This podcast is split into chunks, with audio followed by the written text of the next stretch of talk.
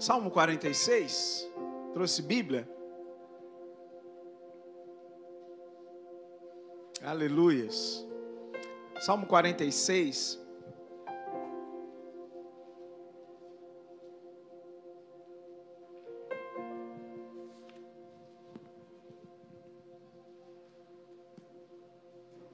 Uma palavra pontual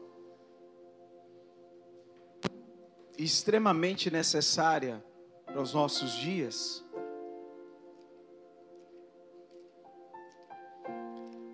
Salmo 46.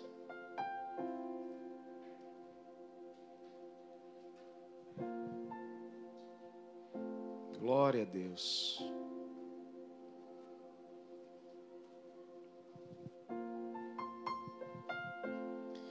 Por isso que a palavra de Deus ela ela é sempre atual.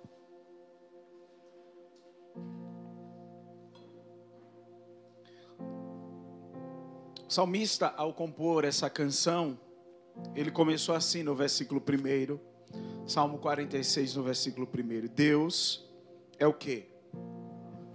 É nosso refúgio e fortaleza, socorro bem presente na angústia. Portanto, não temeremos, ainda que a terra se mude, e ainda que os montes se transportem para o meio dos mares. Verso 3: Ainda que as águas rujam e se perturbem, ainda que os montes se abalem pela sua braveza, há um rio cujas correntes alegram a cidade de Deus, o santuário das moradas do Altíssimo. Olha o que diz o verso 5: Deus está no meio dela, não se abalará Deus a ajudará já ao romper da manhã, logo cedo, nas primeiras horas. Os gentios se embraveceram, os reinos se moveram, ele levantou a sua voz e a terra se derreteu. O Senhor dos exércitos está com quem? Diga, está comigo? O Senhor dos Exércitos está com quem?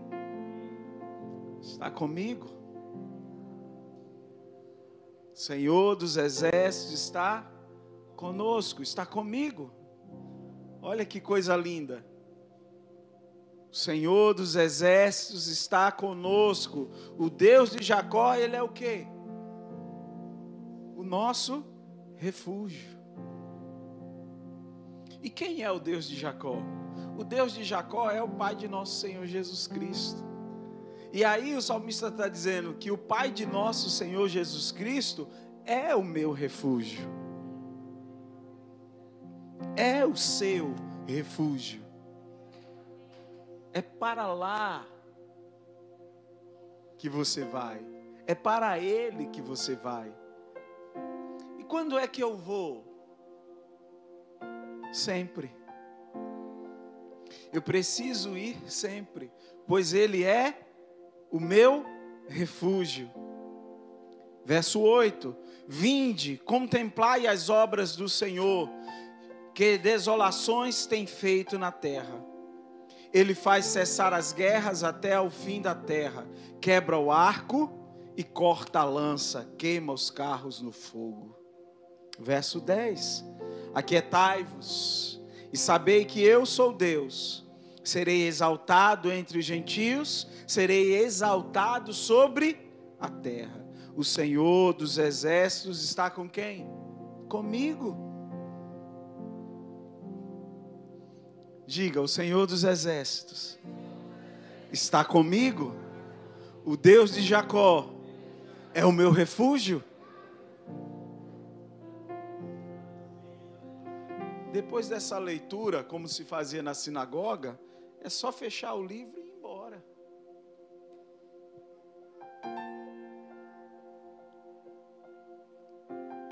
Só fechar e ir embora. Tamanho é o poder que há nessa palavra. E se você recebê-la, você já está alimentado pelo espírito dessa palavra, pelo que ela promove dentro e não fora. Porque ao ler essa palavra, se o seu coração queima, você já foi abençoado. Porque essa palavra está gerando transformação dentro de você. Eu quero falar nessa manhã sobre o Deus que me vê.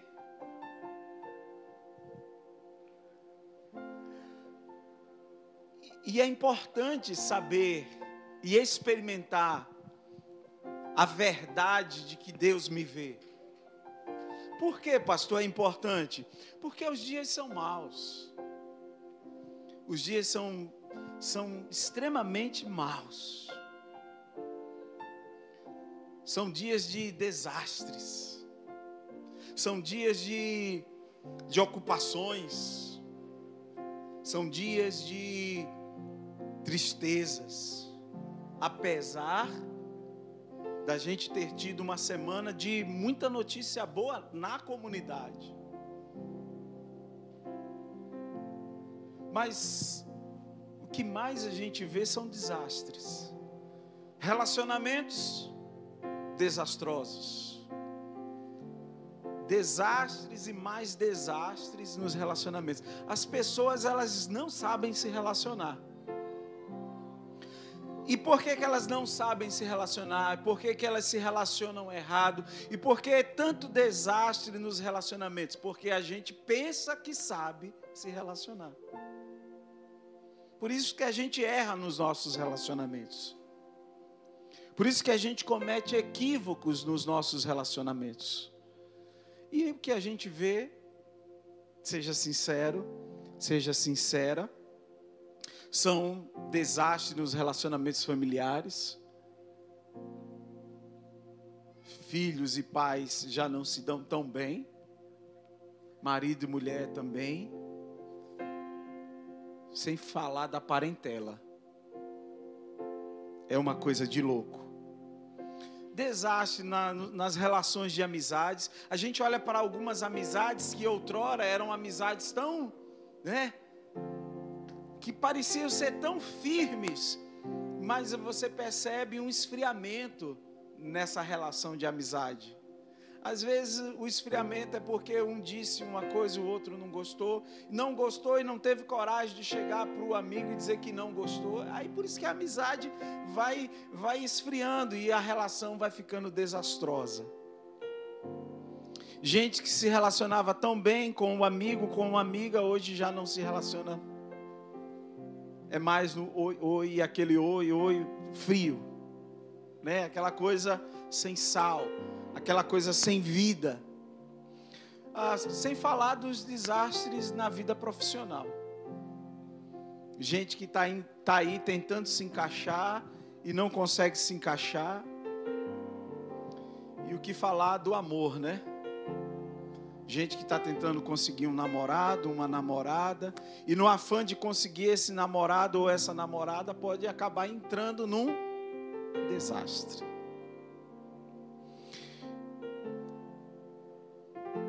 A coisa não anda tão boa como se deveria estar. O caos está instalado, mas não parece. O que eu gosto de fazer a leitura é, é de aprofundar na leitura por isso. Porque o caos está estabelecido, mas ele não parece que está estabelecido. A sociedade está um caos. É só você. É, eu já nem assisto, eu assisto mais esporte, nem tanto noticiário, porque é tanta coisa ruim. Esses dias mesmo, em Aracaju, a, a menina que foi morta, grávida, na verdade ela foi degolada pelo seu companheiro. Só para você perceber, isso é, é a ponta do iceberg. O caos que nós estamos vivendo. São dias assim de muita luta. Acontecem coisas que a gente chega a ficar assombrado com as coisas que acontecem. São dias assim de muita dificuldade, de muita dificuldade mesmo. Crianças morrendo, crianças sendo assassinadas, sem contar o que está acontecendo lá no Afeganistão. Cenas terríveis, horríveis, que chocam.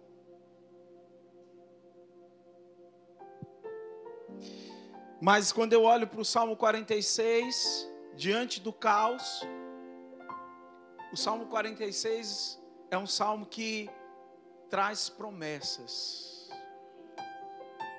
É um salmo de promessas. Quem aqui já não, não, frequentou uma caixinha de promessas, hein? Quem gosta de promessa? Eu gosto. Você gosta? Já frequentou, Gustavo, uma caixinha de, de promessa? Aquela que a gente tira o papelzinho. Já frequentou, Cléo? Para ver, deixa eu ver o que é que Deus tem para mim hoje, né? Uma promessa. Então, o Salmo 46 é um salmo de promessa. E aí o salmista, ele faz uma declaração linda.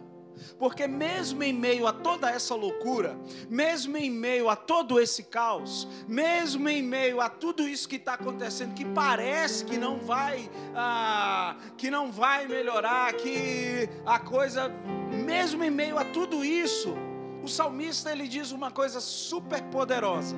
Ele diz no versículo 1: Deus é o nosso refúgio e fortaleza está acontecendo, a gente não fecha os olhos para a realidade. A vida está realmente a cada dia ficando mais dura e mais difícil, mas mesmo em meio a tudo isso, a promessa é que Deus é o meu refúgio e a minha fortaleza, e Ele é o meu socorro bem presente na hora da angústia. Mas ele não só diz isso, no verso 5 diz assim: Deus está no meio dela. Dela quem?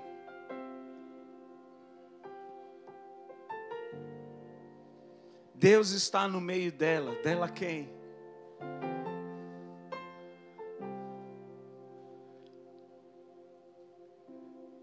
Aqui ele fala de de Jerusalém, fala dos seus, fala do seu povo. Deus está no meio, mesmo em meio ao caos, mesmo em meio a tantos desastres, mesmo em meio a cenas terríveis de terror. Gente, quem já imaginou a pessoa, o desespero tão grande, a pessoa é, se apegar a um avião por fora e subir e saber, é muito desespero. Mas diante de todo esse desespero, não só mundial, mas muitas das vezes desespero local dentro do nosso bairro, o Senhor está dizendo por essa palavra que Deus está no nosso meio. E está dizendo mais, por Ele estar no nosso meio, por Ele estar no meio dela, mesmo em meio ao caos, nós não vamos ficar abalados. Ele diz: não se abalará, Deus é quem vai te ajudar. Como sair dessa situação? Como enfrentar esse caos? Como é, reagir a notícias tão difíceis, Deus vai ajudar. Deus a ajudará. Já ao romper da manhã, logo cedo, a nossa manhã ela já começa com a ajuda do Eterno. O Senhor já, o Senhor já te ajudou hoje. E continua a te ajudar. É que a gente não sabe desfrutar das coisas simples da ajuda simples. Deus a ajudará já ao romper da manhã. Socorro bem presente, verso primeiro, socorro bem presente em que momento? Na hora da aflição. Na pior hora, na hora que a gente está num beco sem saída, na hora que a gente está se sentindo extremamente pressionado, que tudo está apertado. Essa palavra diz que Ele é socorro nessa hora. É Ele quem chega nessa hora. E o interessante é que Ele sempre chega. Socorro bem presente na hora, verso 1: Deus é o nosso refúgio e fortaleza, socorro bem presente na angústia. E eu não sei se você sabe, e tem gente que não gosta de ouvir essa realidade, mas todas as vezes que eu estou apresentando a realidade a vocês, eu não apresento a realidade com, ah, com o peito recheado de pessimismo, não. Todas as vezes que eu apresento a realidade a vocês, eu apresento a realidade com o peito cheio de esperança. Então o Senhor é socorro bem presente na hora da angústia. E angústia é uma hora que faz parte da vida de todo ser humano. Todo ser humano vai viver momentos angustiantes. Todo ser humano vai, na vida de todo ser humano, chega a hora da aflição. Aflição, eu sou de, o Senhor é o meu refúgio, amém. E Ele continua sendo, mas ter o Senhor como meu refúgio, ter o Senhor como a minha fortaleza, isso não faz de mim uma pessoa blindada. Ah, então eu estou blindado. A aflição, a angústia, essa hora nunca vai chegar, irmão, vai chegar. Vai chegar. Não tem. Você é humano? Sim ou não? É bem verdade que você é um ser espiritual, vivendo uma experiência humana. E por causa dessa experiência humana que você vive na terra, uma hora você experimenta angústia. Uma hora você experimenta a aflição.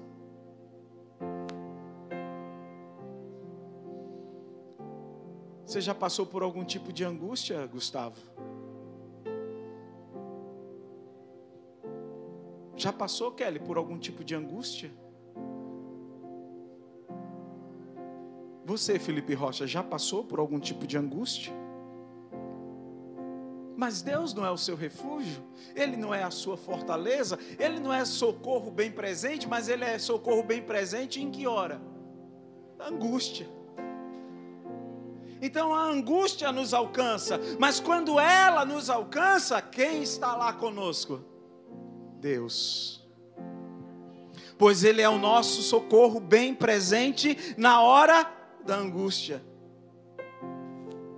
Porque é só na angústia que eu descubro que o Senhor é o meu refúgio e a minha fortaleza. Eu não consigo entender Deus como refúgio e como fortaleza se não for na hora da angústia. Por isso que essa é uma hora que sempre nos alcança, mas quando ela nos alcança, a gente descobre que essa palavra não é só uma palavra, ela é vida. E é na angústia eu descubro que Deus é socorro bem presente.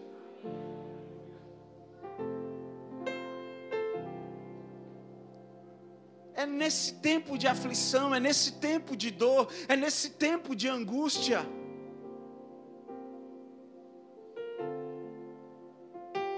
é numa hora em que a gente não queria estar nem vivendo. São nessas horas que a gente descobre que Deus é o nosso refúgio e a nossa fortaleza. Diga, Deus é o meu refúgio e a minha fortaleza. E você só descobre essa verdade e só experimenta essa verdade na hora da angústia. É nessa hora que você descobre que Ele é o seu refúgio, que Ele é a sua fortaleza. Eu não vejo a angústia como um problema a ponto de de perder a esperança. Eu não vejo o tempo de aflição como algo que me tire da presença. Eu estou falando de mim. Eu não vejo. Por que, que eu não vejo? Porque a angústia na minha vida, ela não é um problema a ponto de eu perder a esperança. Por quê? Porque na hora da angústia, na hora da aflição, eu permito que Deus continue acessando a minha vida. A angústia, ela não é um lugar, não é uma vivência de desespero para quem, na angústia, deixa Deus acessar. Não se fecha.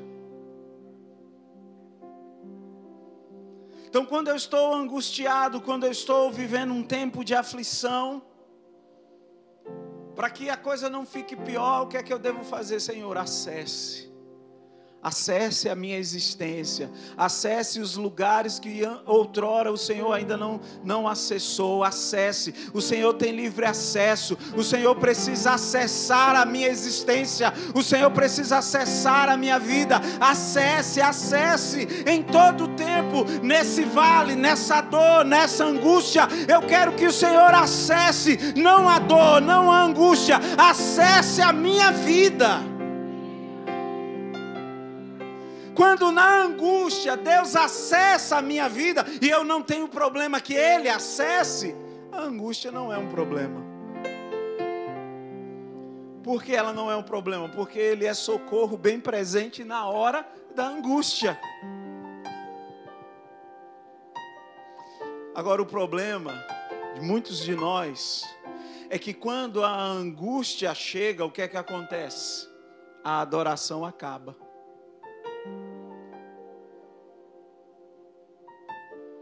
Esse é o grande problema.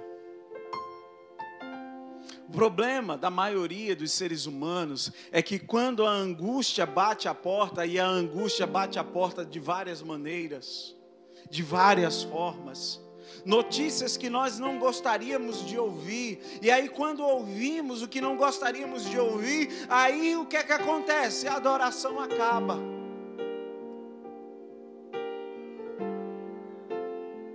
E aí em João, capítulo 4, no versículo 23, no Evangelho de João 4, no versículo 23, o Senhor vai dizer o quê? O que é que ele vai dizer em João 4, 23?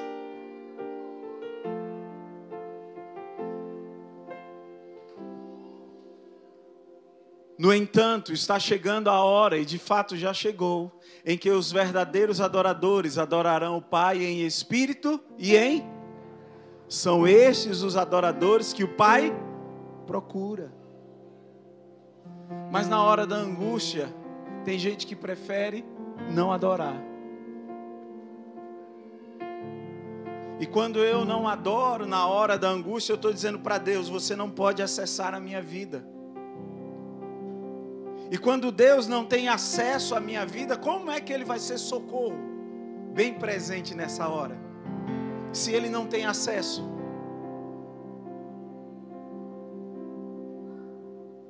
Deus precisa acessar a minha existência. Deus precisa acessar a minha vida. O grande problema é que na angústia a gente pensa que Deus se esqueceu.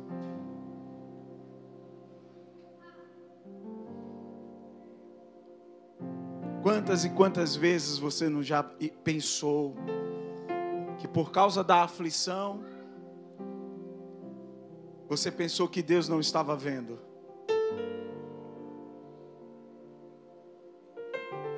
Por causa daquele momento adverso, você não, não pensou que, que Deus estava vendo. Eu só me recordo de uma cena, que essa cena marcou a nossa vida.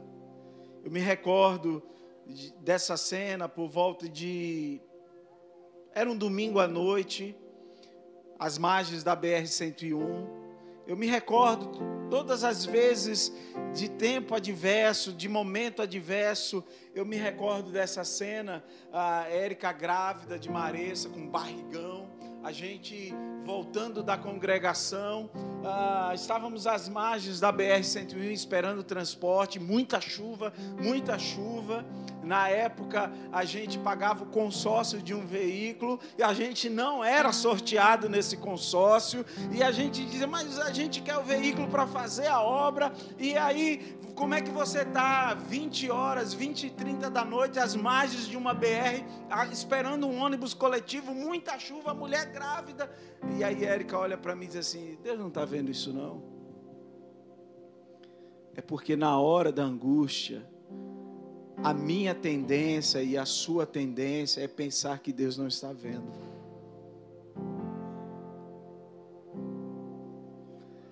Eu disse, tá.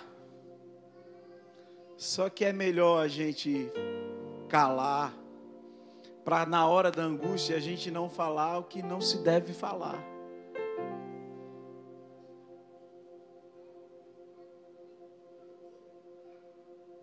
A nossa tendência é pensar que Ele não está vendo, que Ele se esqueceu. Mas Isaías, no capítulo 43, no versículo 1, 2, 3, 4 e 5. Isaías 43, verso 1. Mas agora sim diz o Senhor, aquele que o criou, ó Jacó, aquele que o formou, ó Israel, não tema, pois eu o resgatei, eu o chamei pelo nome, você é dois. Quando você atravessar as águas, eu estarei com você. Quando você atravessar os rios, eles não o encobrirão. Quando você andar através do fogo, não se queimará. As chamas não o deixarão em brasas. Três. Pois eu sou o Senhor, o seu Deus, o Santo de Israel, o seu Salvador. Dou o Egito, olha, dou o Egito como resgate para livrá-lo. A Etiópia e Seba em troca de você. Verso 4: Visto que você é precioso e honrado à minha vista, e porque eu amo, darei homens em seu lugar e nações em troca de sua vida. Aleluias! Não tenha medo, pois eu estou com você. Do Oriente trarei seus filhos, e do Ocidente ajuntarei você. Aleluias! É que a gente na angústia, tem a tendência de achar que ele se esqueceu. Só que você tem valor demais para Deus. Você é extremamente valoroso, você é extremamente valorosa, você tem um valor que ele, ele, ele é capaz, ele diz: Eu dou o Egito, homens em seu lugar. Tamanho é o seu valor. Eu amo você demais, eu amo você demais, ao ponto, ama tanto ao ponto de pegar o único filho e entregar. Que amor é esse? Então, na aflição, na angústia, não pense que ele se esqueceu. Na aflição, na angústia, não pense que ele não está vendo.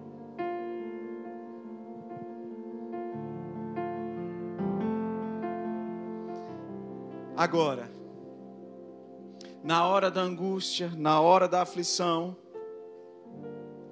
muita gente não consegue receber ou perceber o socorro de Deus. Por quê? Porque no verso primeiro diz assim: Deus é o nosso refúgio e fortaleza, socorro bem presente na angústia. Mas o que é que diz o verso 10?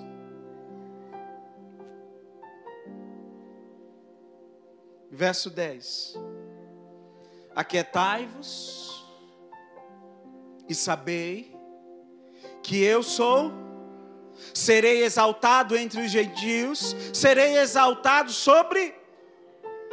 Aquiete-se. Deus é o nosso refúgio nossa fortaleza, socorro bem presente na hora da angústia. Então você não pode desvincular o versículo 1 do versículo 10. Aquiete-se.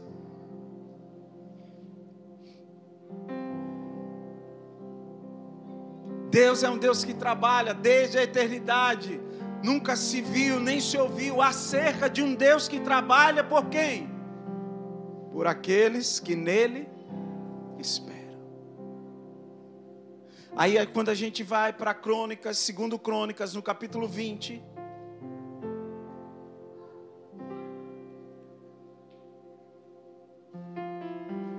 Segundo Crônicas 20,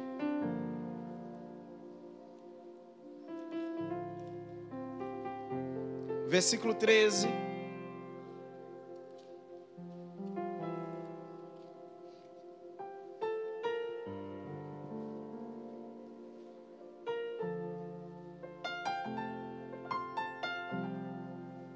Segundo Crônicas, capítulo 20, versículo 13, e todo o Judá estava como? Em pé, perante o Senhor como também as suas crianças, as suas mulheres e os seus filhos. Então veio o Espírito do Senhor no meio da congregação sobre Jaziel, filho de Zacarias, filho de Benaia, de Benaia, filho de Jeiel, filho de Matanias, levita, dos filhos de Asaf. E disse: Olha o que o Espírito diz: Dai ouvidos todo, ó Judá e vós, moradores de Jerusalém, e tu, ó rei Jeosafá, assim o Senhor vos diz: não temais, nem vos assusteis por causa desta grande multidão, pois a peleja não é vossa, mas de Deus. Amanhã descereis contra eles, eis que sobem pela ladeira de Ziz, e o achareis no fim do vale, diante do deserto de Jeruel Nesta batalha não tereis que pelejar, postai-vos, ficai parados e vede a salvação do Senhor para convosco, ó Judá e Jerusalém. Não temais, nem vos assusteis. Amanhã vocês vão sair ao encontro, porque o Senhor será convosco. Então Jeosafá se prostrou com o rosto em terra, e todo Judá e os moradores de Jerusalém se lançaram perante o Senhor, adorando ao Senhor, e levantaram-se os levitas dos filhos dos coatitas e dos filhos dos coratitas para louvarem ao Senhor, Deus de Israel, com voz muito alta. E pela manhã cedo, se levantaram e saíram ao deserto de Tecoa. E ao saírem, Josafá pôs-se em pé e disse: Ouve-me, ó Judá, e vós, moradores de Jerusalém, crede no Senhor vosso Deus e estareis seguros, aleluias. Crede nos seus profetas e prosperareis, aleluias. Ele é refúgio, Ele é fortaleza, Ele é socorro bem presente, mas não não, não, não, não perca, não deixe de lado o verso 10, aquiete-se. Aquiete-se. Na angústia, na aflição, apenas adore, aquiete-se. Não tente resolver, não tente fazer pois é o Senhor quem vai te livrar. É o Senhor que vai arrancar você desse tempo de aflição. É o Senhor quem vai te arrancar desse tempo de dor. É o Senhor que vai te tirar desse lugar extremamente apertado. É Ele e não você. Para isso você precisa aquietar-se. Aquiete-se e veja o livramento. E veja o livramento. Você quer o socorro? Sim ou não? Deus é refúgio, você quer o refúgio? Eu quero. Eu quero o socorro, eu quero o refúgio. Quem quer a presença de Deus na hora da angústia? Há uma canção bem antiga que diz assim: Há uma presença gloriosa neste lugar a unção de curar e poder. Maravilhas vão se manifestar.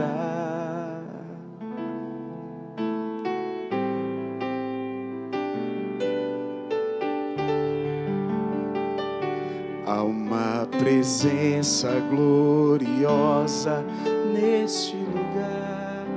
Você quer a presença? Você quer? Sim ou não? Quer? Você quer a presença na hora da angústia? Você quer a presença na hora da dor? Você quer a presença na hora da perda? Você quer? Eu também quero. É o que eu mais quero.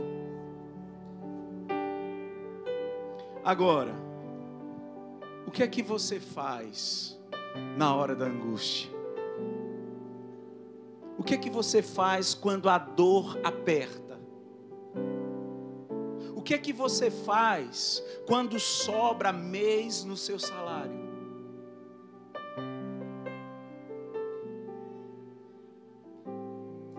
Você aquieta-se ou começa a gritar e a falar bobagem?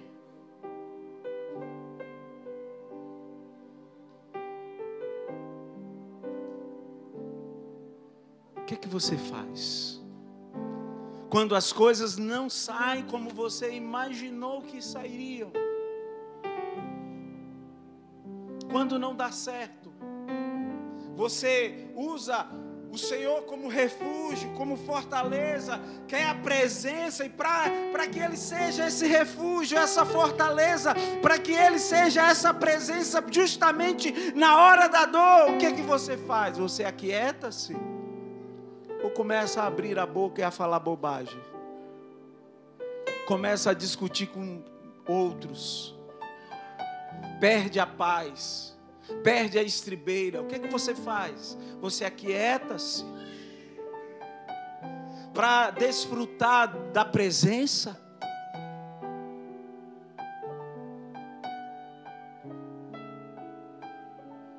O Espírito caminha entre nós.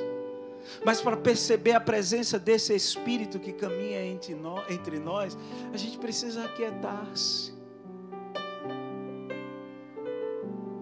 para que Ele venha curando, revelando, para que Ele venha como bálsamo. Você precisa aquietar-se e parar de falar bobagem. Você precisa aquietar-se para você experimentar o refúgio, para que você experimente a fortaleza, para que você experimente o socorro bem presente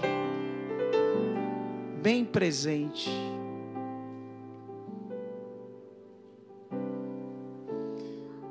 Existem momentos na nossa vida que a saída, a minha saída dessa situação de adversidade, para que eu vença a dificuldade, existem momentos que o melhor é ficar quieto e deixar Deus agir.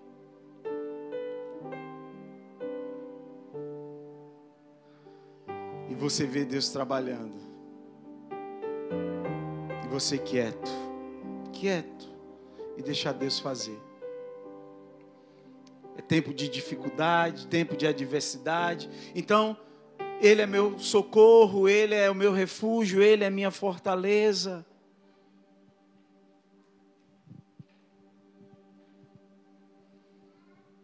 Então eu fico quieto.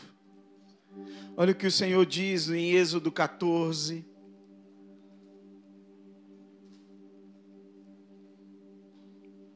Mas é uma coisa difícil. Os filhos e filhas de Deus não sabem, eles não conseguem. Eles querem resolver, eles querem fazer, eles querem até dizer. É melhor não dizer nada. É melhor não fazer nada. É melhor entender a promessa de que Ele é refúgio e fortaleza, socorro bem presente na angústia, e aquiete-se. Aquiete-se diante dessa promessa. Aquiete-se diante dessa revelação. Êxodo 14, versículo 13.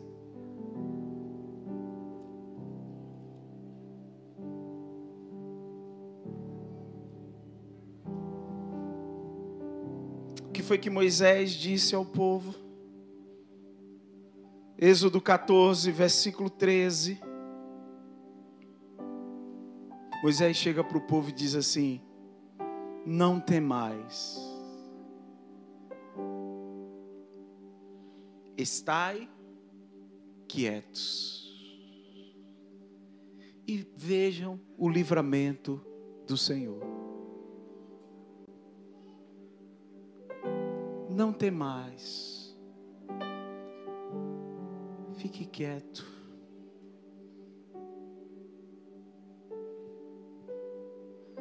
Eu não sei quem é pai, quem é mãe, já teve a experiência de o filho pede ajuda e aí você vai ajudar. E quando você vai ajudar, aí o filho fica querendo dizer para você como é que você tem que fazer. E não fica quieto.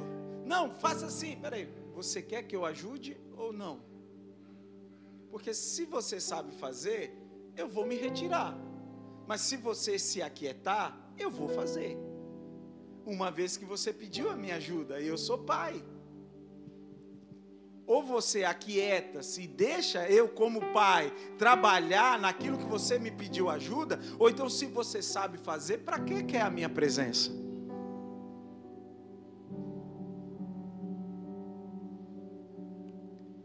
Eu já tive várias experiências de estar ajudando um dos filhos e, e não, é assim. Peraí, vai deixar eu fazer? Para que eu possa fazer, você precisa aquietar-se e deixar eu fazer. Mas se você quer fazer, eu respeito e tiro minhas mãos. Mas se você sabe fazer e não deixa o pai fazer, você só vai prolongar a sua dor, você só vai prolongar a sua aflição, você só vai prolongar esse estado de aperto.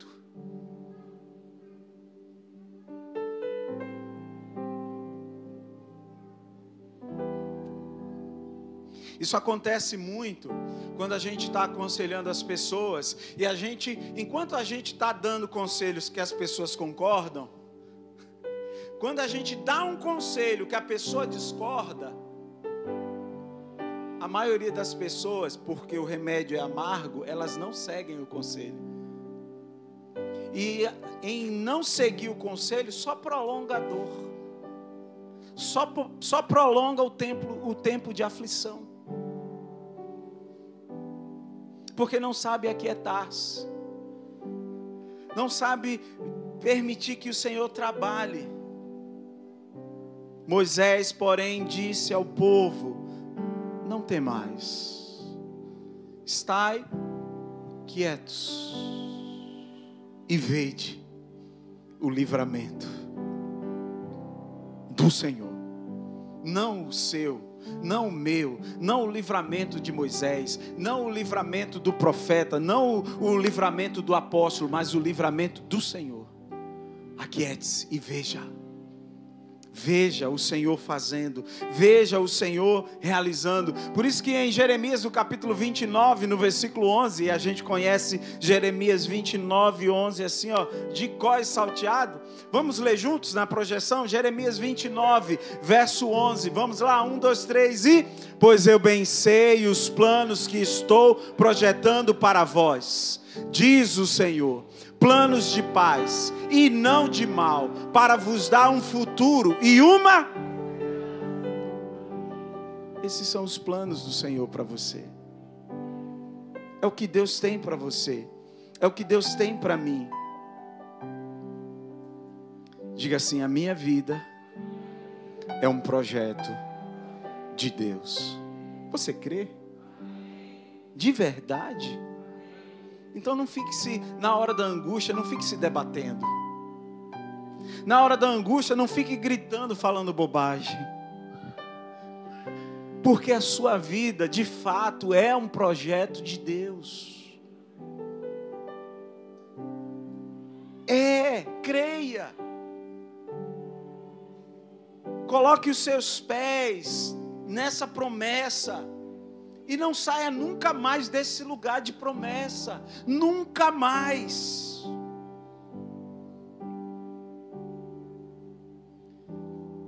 Eu já vi projeto humano fracassar.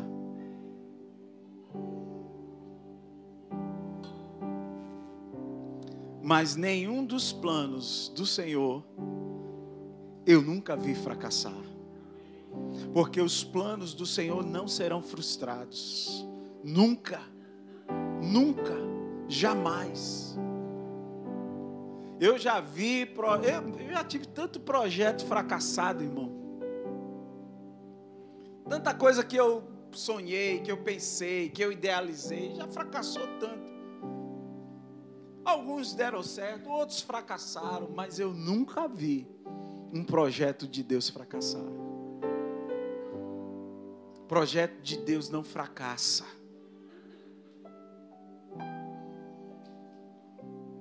Você está entendendo? Vocês ainda estão comigo nessa manhã? Consegue de fato entender essa palavra? Amém. Então vamos continuar. Tem mais.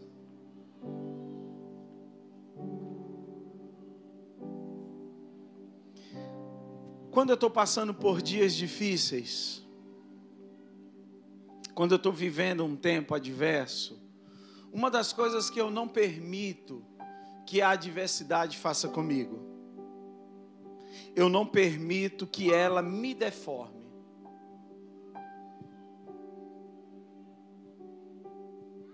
Se a adversidade foi gerada por mim, ou se ela foi gerada por outros, ou se ela foi gerada ah, pelo mundo espiritual, não importa.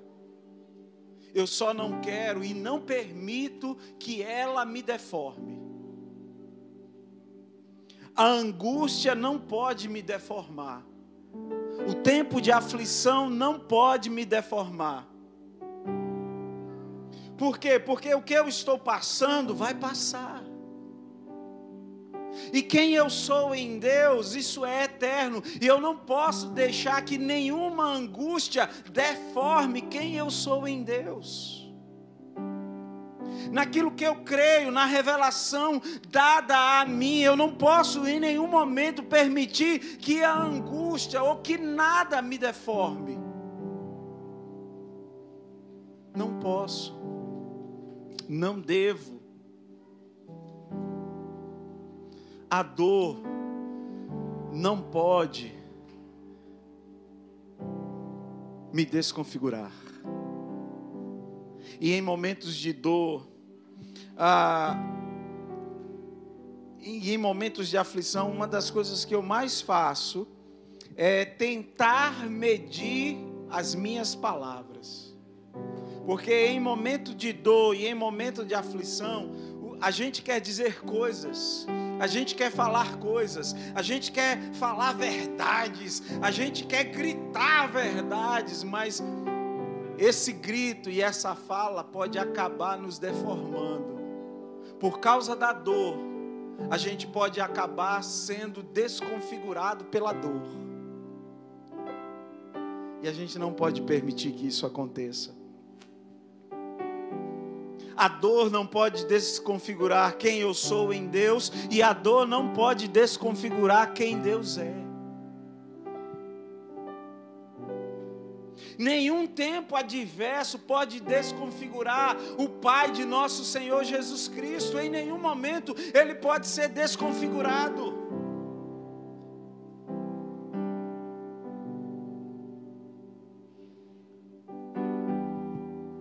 Não pode, não deve.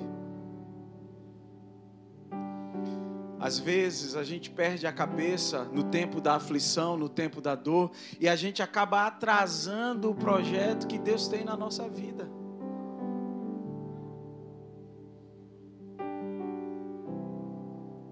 Eu já disse aqui e vou repetir. Quando eu não concordo com algo e mas eu procuro sempre entender a posição do outro.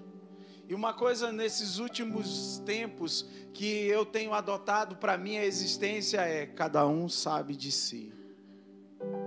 Aquilo que eu não sei, aquilo que eu não toquei, aquilo que eu não acessei. Eu não quero, mesmo que eu discorde, mas eu não quero que essa discordância me desconfigure. Não me desconfigure e não desconfigure quem Deus é na minha vida. Aí eu tenho usado uma válvula de escape. Se Gustavo tiver uma postura e eu não concordar e alguém, pastor, mas viu a, a postura de Gustavo, o que é que o senhor acha? Eu, digo, ah, eu não acho, cada um sabe de si. É para não emitir nenhum tipo de fala que acabe me desconfigurando e desconfigurando quem Deus é na minha vida.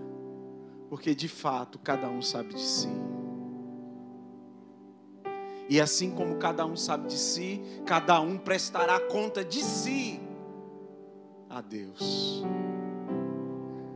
É o caminho que eu pego quase sempre para que o projeto de Deus na minha vida não seja desconfigurado e que eu não seja desconfigurado dentro do projeto. Porque na angústia, na aflição, irmão, nós somos capazes de coisas horríveis. E isso atrasa o que Deus tem para nós. Se você está vivendo um tempo desfavorável, se você está vivendo um tempo que você não sonhou, ah, pastor, eu não estou vivendo o relacionamento dos sonhos, eu não estou vivendo ah, o casamento dos sonhos, eu não estou vivendo ah, a vida que eu sonhei, o tempo que eu estou vivendo é um tempo desfavorável. Então, nesse tempo, eu gostaria que você aprendesse, mais uma vez, que mesmo nesse tempo desfavorável, Ele continua sendo Deus. Versículo 7. Versículo 7 do Salmo 46. O Senhor dos exércitos está conosco. O Deus de Jacó é o nosso refúgio. Aquietai-vos, verso 10, e sabei que eu sou, sabei que eu sou Deus.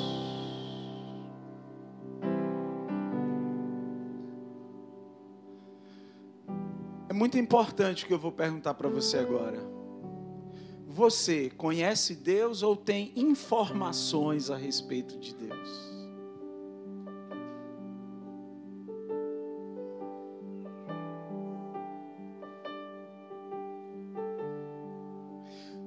Você conhece Deus ou você tem informações a respeito dele? Pastor, faz diferença muita.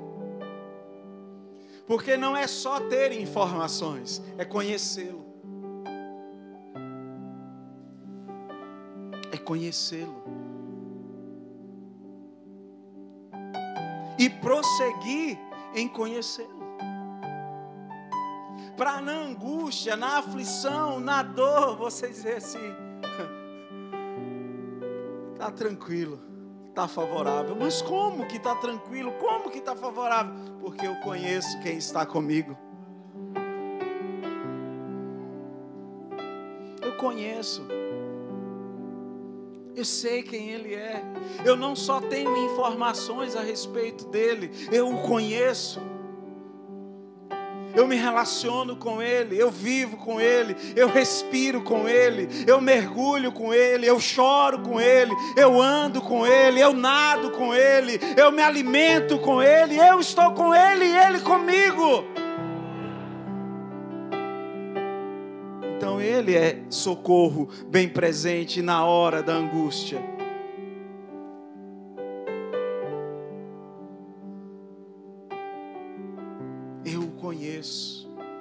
Só de ouvir,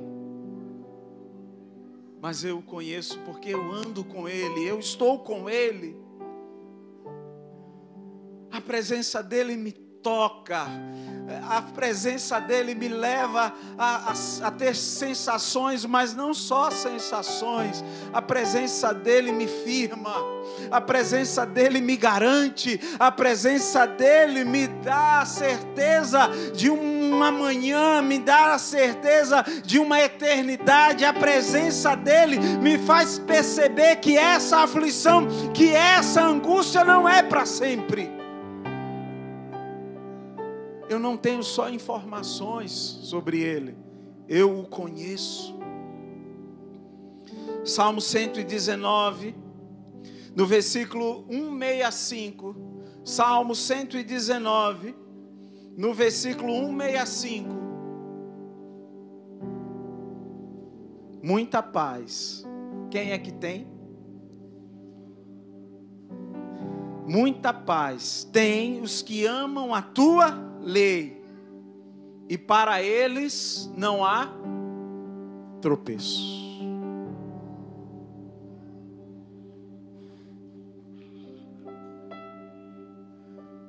Você ama o Senhor? Mas como é esse amor? É líquido? É um amor líquido, como o amor que a sociedade vive, como as pessoas que estão mergulhadas no secularismo, como elas, o amor do secularismo, o amor social, na maioria das vezes é líquido. É esse amor que você tem para com o Senhor? Não, pastor. Não é. Então, se não é um amor líquido, a palavra diz que os que amam a lei tem o que? Muita paz. Paz. Paz. Você só ama o que você conhece.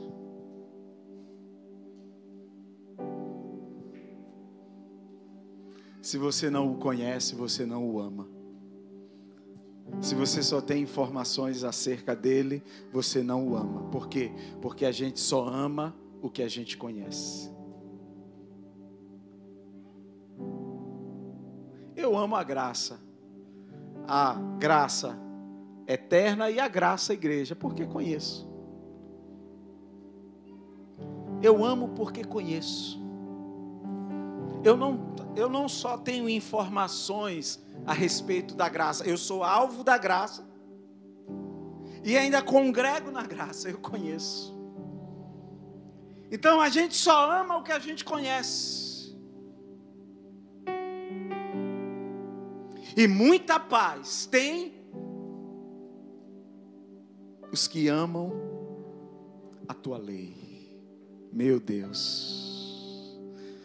Quero finalizar levando vocês a Gênesis capítulo 16.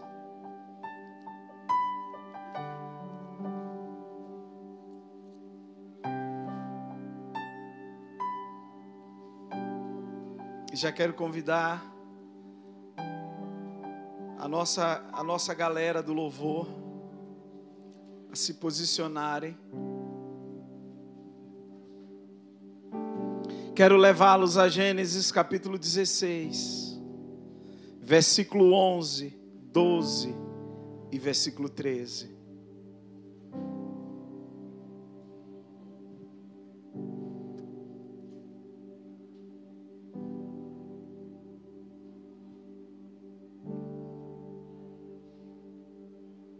Verso 11, Gênesis 16, versículo 11.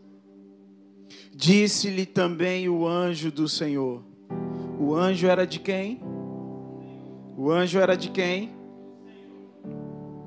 Eis que concebeste e darás à luz um filho, e chamarás o seu nome Ismael, porquanto o Senhor ouviu a tua aflição. a aflição de uma mãe, a angústia de uma mãe. O Senhor ouve. Nesse tempo adverso, nesse tempo, nesse deserto que essa mãe está, o deserto que a mãe está vivendo, que está mergulhada nesse deserto, o anjo do Senhor, não o anjo do diabo, mas o anjo do Senhor, se apresenta a ela e diz assim: Olha, o Senhor, o Pai de nosso Senhor Jesus Cristo, o Deus de Jacó, o Deus de Abraão, ouviu a sua aflição.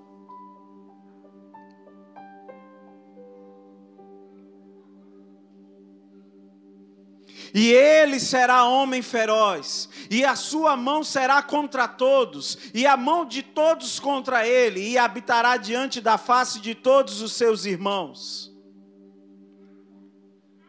E ela chamou o nome do Senhor, que com ela falava, ela chamou, chamou ele de quê? Tu és o Deus que me vê. O Deus que me vê.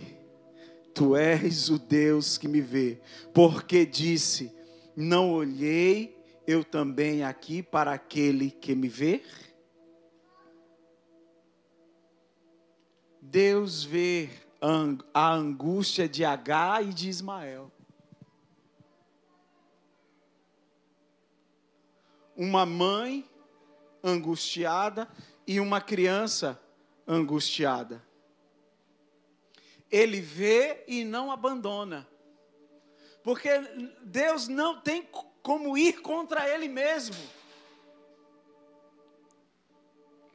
Ele vê a angústia de uma mãe e de uma criança. Essa mãe é H, essa criança é Ismael. O Senhor vê a angústia e não dá as costas, pelo contrário, cuida deles. Porque o Deus que vê é sensível à aflição de quem quer que seja. O Deus que vê é sensível a angústia. E o Deus que vê, que é sensível à angústia, a minha, a sua, Ele cuida. E aí ela diz uma coisa interessante: Ele me vê. Não olhei eu também aqui para aquele que me vê? Ou seja, na angústia ela não percebe que Deus está olhando para ela. E acontece isso conosco. A dor é tão grande que a gente perde a sensibilidade em meio à dor, de perceber que na dor Ele não deixou de nos ver, Ele continua vendo e cuidando. Mas a dor muitas das vezes nos cega. A dor muitas das vezes rouba a nossa fé, rouba a nossa esperança, rouba a nossa visão. Mas deixa eu te dizer, você que está num tempo desconfortável, desfavorável, nesse tempo Ele continua te vendo como antes. Ele não deixou de te ver e não deixou de cuidar de você.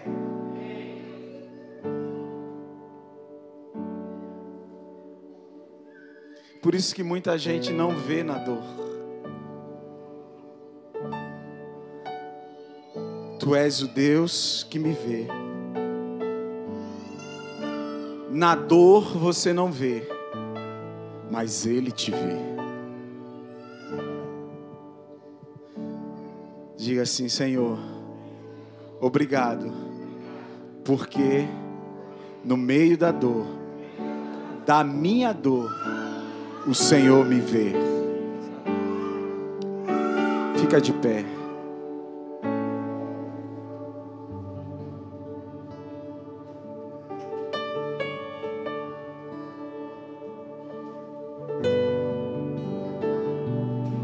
Feche os seus olhos e deixe Ele te ver. Uh, tá doendo, mas deixe Ele te ver.